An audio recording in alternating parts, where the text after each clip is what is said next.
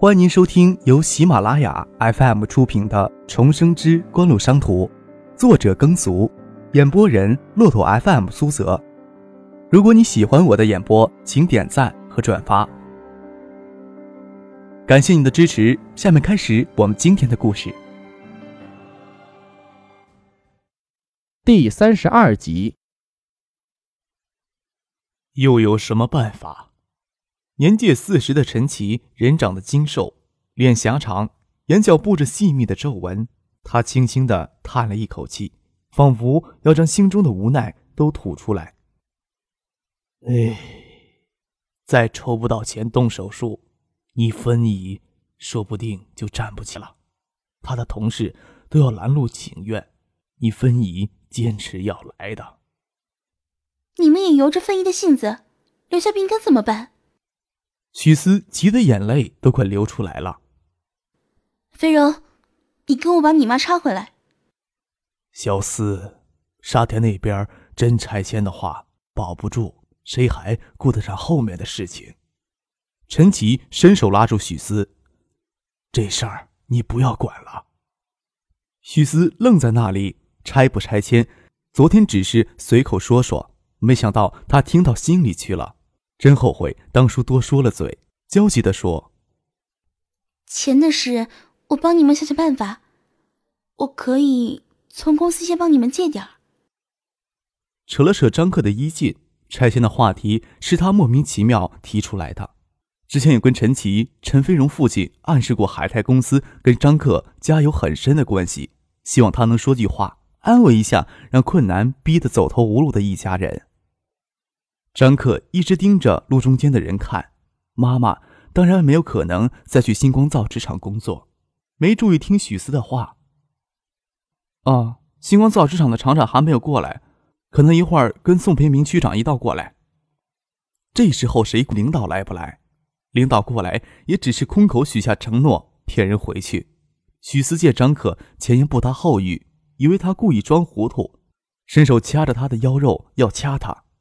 陈奇说：“小四，叔跟你分姨心领了。你以为你妹妹的病从公司借钱生出这么多事情，叔跟分姨不能害了你。”这跟在新丰公司不一样。许思焦急地说，又不知道该怎么解释，轻轻拿脚踢了踢张克。你不会看着飞柔妈从此站不起来吧？我，张克回头见许思在为别人的困境急得含泪欲滴，真是心思单纯的女人。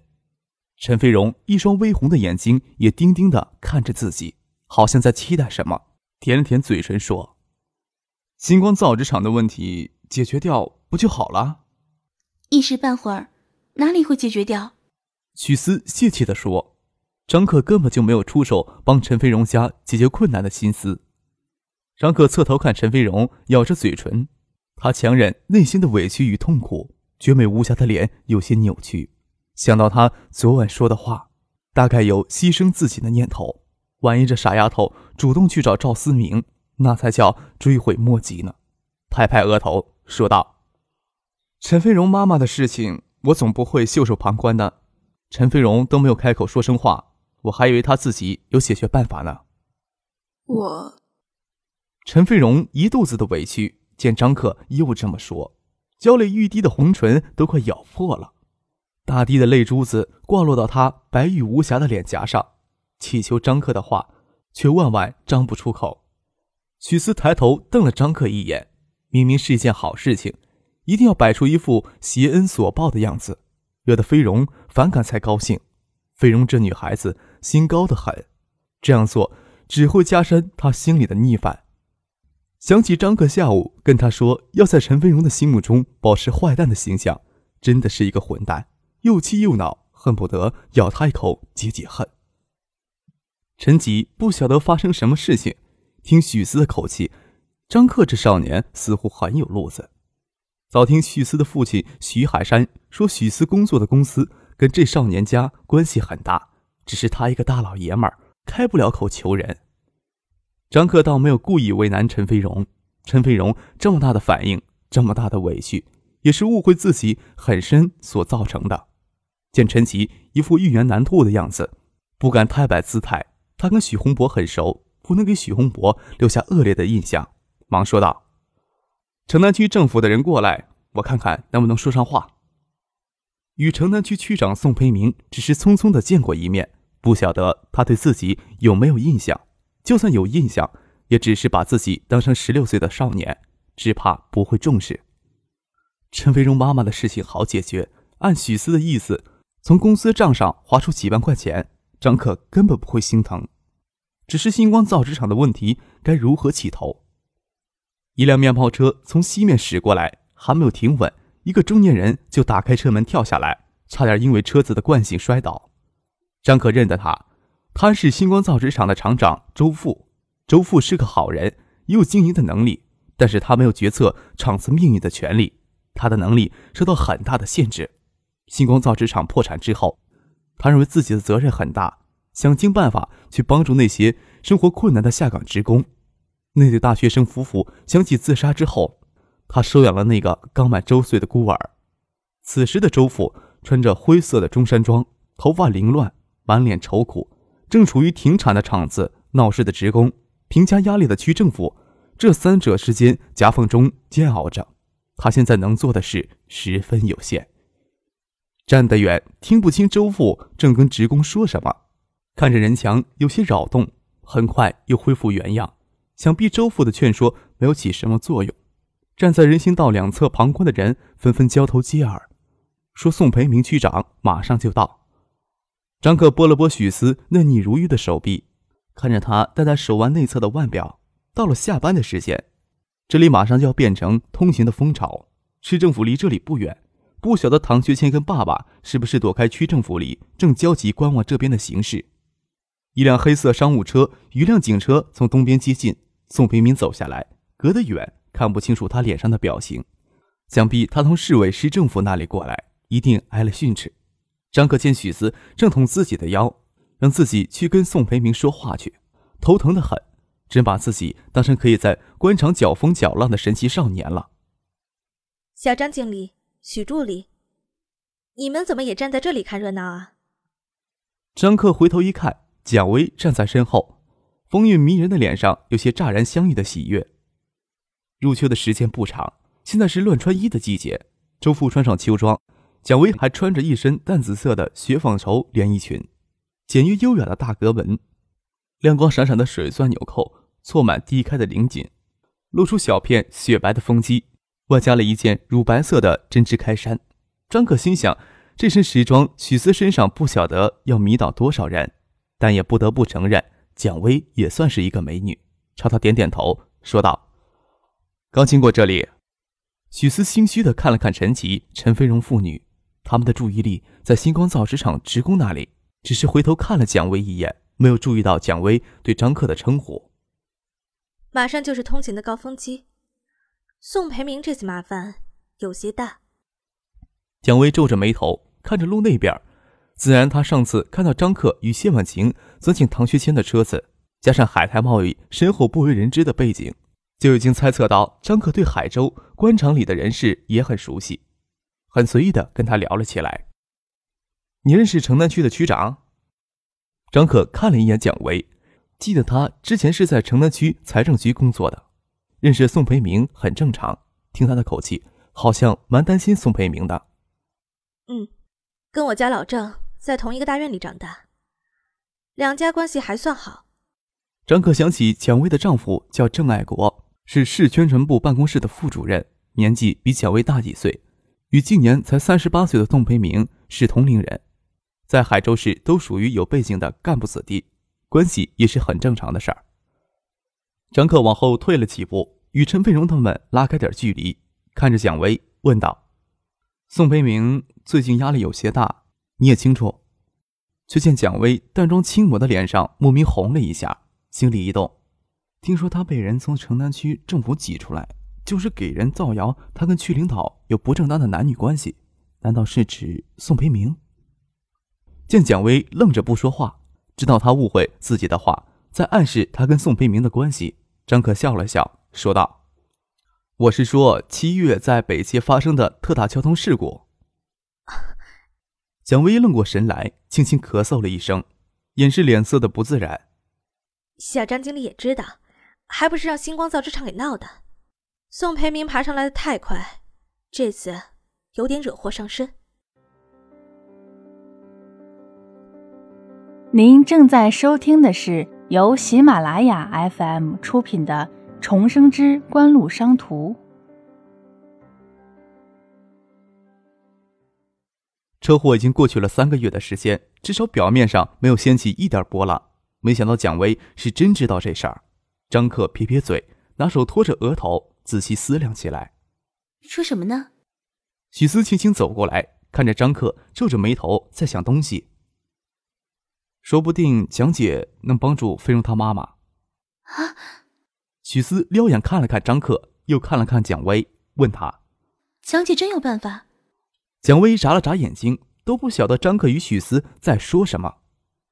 张克指着躺在小床上的刘芬，说道：“那个是星光造纸厂的女会计，去年夜里加班回家，遇到车祸，脊椎损伤，还需要动一次手术才可能站起来。这算工伤。”治疗费用也应该由厂子里出，不过星光造纸厂的情况你也清楚，有半年发不出工资来了。小张经理跟他认识？蒋薇疑惑的看着张克，心想：张克这种背景，别人猜不出深浅的人，真想帮一个人，也不用求到自己的头上来。许四姐跟他是邻居，我跟他不太熟，所以才想让蒋姐帮一个忙。张克说道：“短短两个月的相处，张克给他留下极深的印象。”所谓看不透的背景还是次要的，蒋薇心里可清楚，海泰贸易公司能迅速组建并且步入正轨，可以说都是他的功劳。没想到决定筹建海泰公司之后，张克本人却淡出了。也只有大老板谢婉晴在海州的日子，他才会出现在办公室。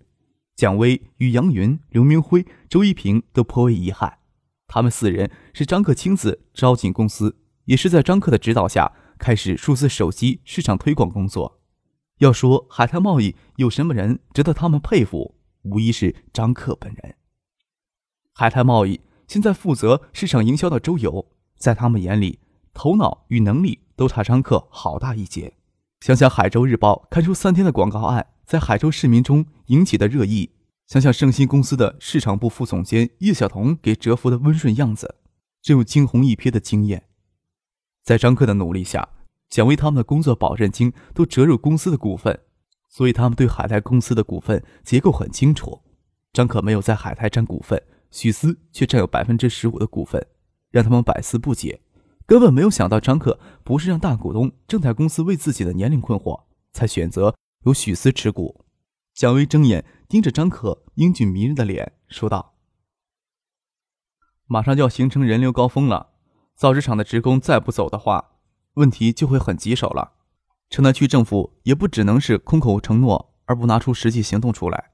你找宋培明，让城南区政府财政掏钱解决那人的手术费，至少能缓解造纸厂职工眼下的情绪。先把眼前的难关渡过去再说。蒋薇愣了愣，说道：“造纸厂职工的医药费，不应当从区里直接报销。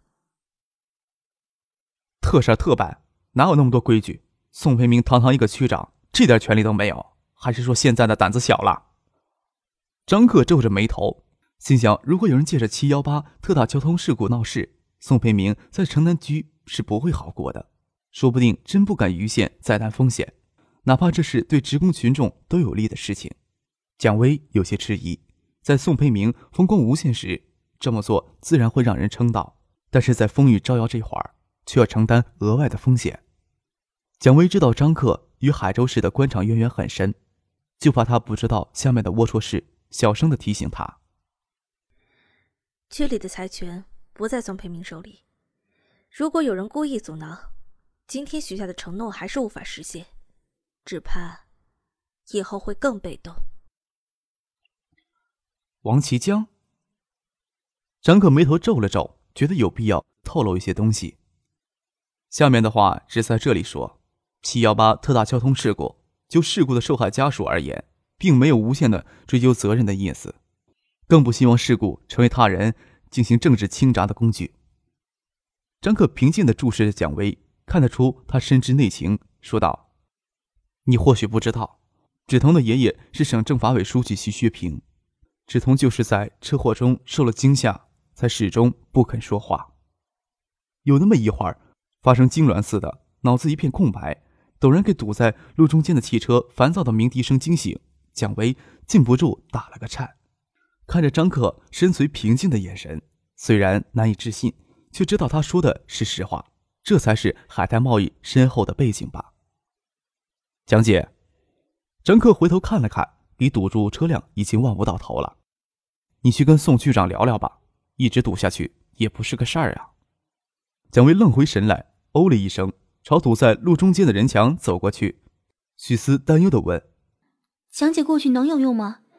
张克笑了笑：“政治清查而已，都是老手。宋培明怎么会不知道？”顺着杆子往上爬，难道他还真甘心一沉到底？之前韩愁跟宋培明怎么搭上关系呢？没想到蒋薇送上门来。许思费着脑子理解不了张克的意思，毕竟在他心里，宁可永远不要跟官场沾上一点边儿。小四，陈奇在那边望过来，他是你朋友？看见张克与蒋薇在一边小声的说了好一阵话。说完话，蒋薇就朝着路中间造纸厂职工形成的人墙走过去。不晓得他们在这边讨论了什么东西。许思拽着张克走过去，见陈飞荣清明秀丽的眼眸里藏着焦急的等待，咬着嘴唇，楚楚可怜的样子，想上课在他面前表现表现。侧头却看见他头歪到一边，根本就没有正眼看陈飞荣，觉得他是在闹孩子气，无奈的笑了笑。蒋姐是我的同事，她以前在城南区财政局工作过，跟宋局长认识，看能不能找宋局长帮忙解决分姨的医药费的问题。啊！陈奇看得出那女人是听张克的话才跑过去的，想不到她刚才说的话真不是随便说说。回头看蒋薇走进人墙，隔着人墙在跟对面的政府人员在说话，人墙隔开一道口子，让他走过去。只见他朝宋培明耳语了一番。两人就走到了公务车后面交谈起来，一边说话一边往这边看。离得远，两人脸上的表情也看不见，更猜不到他们在说什么。陈奇担忧地问：“呃，局里怎么会同意报销医药费？”他也知道城南区困难的不止他一家，这道口子扯开来，城南区财政难道能解决辖区内所有困难职工的问题？过了一会儿，蒋薇与宋培明谈完话。蒋薇推到人行道上，宋培明从工作人员手里拿过便携式喇叭，重新走到人墙面前。便携式喇叭功率有限，传到这里就听得不真切。陈奇、陈飞荣父女挤到前面去，许思扯了扯张可，希望走近一些。张可却没有动弹，说道：“站这里一样。”谁知道这时候让宋培明认出自己，会不会又让他变得迟疑不定？看着宋培明一手拿着喇叭，一手指着卧在床板上的刘芬，想必正拿刘芬的工伤说事儿。原先堵在路中间的人墙不那么坚决了，两头的人也聚到中间来，形成一团。接着就看见周父站出来说话，表情很激动。远远就听见他要相信政府之类的话。几个人将刘芬躺在床板抬起来，陈奇、陈飞荣跑过去帮忙搭手。造纸厂职工都退到了对面街。公务车、警车、造纸厂的面包车都开到了路边。刚刚在路边无法控制局面的交警再次走到马路中间，忙着恢复交通秩序。陈飞荣在对面街朝这边挥手。许思问张克：“要过去吗？”张克苦笑着摇摇头：“我们的事情还刚刚开始呢。”眼睛望着东边，许思循着他的目光望过去，蒋薇正逆着人流往这边走。要不我先走吧。许思有些心慌，有些手足无措。许思姐，张克抓住许思有些冰凉的手，不让他消失在陌生的人群里，用力捏了捏，凝视着他惊慌失措的眼睛。至少有我在你身边，不需要躲的。小张经理、许助理，晚上有没有时间？等这里的事情处理完了，宋区长想请你们过去聊一聊。蒋薇逆着人流小跑过来。气喘吁吁，额头都渗出细密的汗珠。啊，我们就站在边上等他吧。张克放开许思的手，走到路牙子上。差不多经过了半个小时，道路才恢复了畅通。造纸厂的职工都还在街对面的小广场上，宋培明、周父还在给造纸厂职工做思想工作。随宋培明过来的警察正疏散人群，不让他们站在那里围观堵塞交通。张克、许思、蒋薇跑过去，站在外围听宋培明给星光造纸厂职工做思想工作。政府不会对职工群众的困难视而不见，造纸厂的问题。区委、区政府正积极的筹谋画策，不仅仅对你们有个好的交代，区里往新厂子投入那么多资金，也不能打水漂。区里会挤出一部分资金，安顿职工困难生活的问题。刘芬同志的工伤由区政府向人民医院打招呼，现在就安排住院，先动手术，手术费等星光造纸厂正常运转起来再支付。听众朋友，您刚刚收听到的是由喜马拉雅 FM 出品的《重生之官路商途》，作者耕俗，演播人骆驼 FM 苏泽。更多精彩有声书，尽在喜马拉雅 FM。